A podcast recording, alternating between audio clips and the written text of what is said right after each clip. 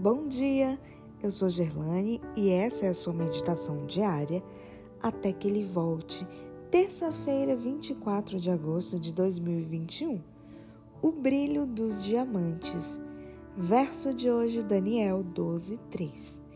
Aqueles que são sábios reluzirão como o fulgor do céu, e aqueles que conduzem muitos à justiça serão como as estrelas, para todo o sempre.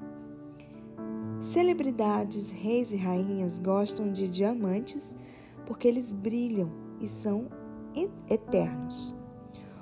O nome da pedra vem de uma palavra grega, adamas, que significa invencível e se refere à sua incomparável dureza. Porém, para ser diamante, é preciso suportar pressão e calor. Isso sem falar no processo de lapidação Ninguém acha um diamante e o mantém em estado bruto, com suas impurezas e imperfeições, pois não teria graça nenhuma. Os diamantes precisam ser lapidados, num trabalho artesanal que raramente perdem menos do que 50% do peso original, para que sua beleza cintile diante de todos. E esse é um processo doloroso e que leva tempo, que o torna uma boa metáfora do trabalho que Deus realiza em nossa vida para que brilhemos em seu reino. O lapidador não trabalha de qualquer maneira. Ele estuda a pedra, observa o cristal, analisa o índice de refração responsável pelo brilho, avalia o poder dispersivo, a capacidade de dividir as cores espectrais da luz branca e desenha o melhor corte. Depois do corte, que às vezes consiste de 58 facetas, vem o polimento. Deus não faz um trabalho inferior ao lapidar e polir seus diamantes. Ele estuda cada pessoa e vê a melhor maneira de dar-lhe a forma perfeita e revelar seu esplendor.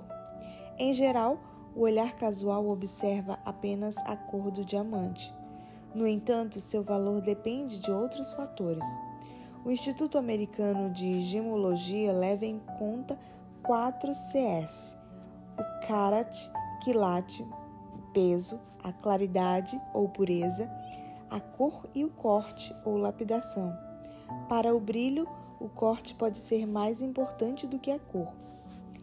O corte tem que ver com o estilo da lapidação e não com a forma, que pode ser redonda, oval e retangular, entre outras. O corte excelente, que maximiza a luminosidade ou fogo ou brilho e a cintilação, é aquele que reflete quase toda a luz que penetra o diamante. Igualmente, o diamante lapidado por Deus recebe o corte perfeito para refletir a luz divina.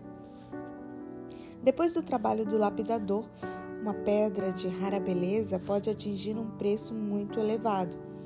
Em novembro de 2013, num glamuroso leilão em Genebra, a Sotheby's bateu o martelo para a venda do Pink Star por 83 milhões de dólares. Depois, o comprador teve problema para o pagamento e a casa londrina incorporou a pedra a seu patrimônio. Deus sempre procura as pedras mais preciosas. Então, com sua habilidade de lapidador sem igual, ele as transforma em joias magníficas.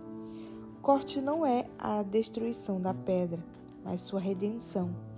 Assim, quando você sentir a dor do polimento, não reclame. Você só poderá brilhar se for lapidado.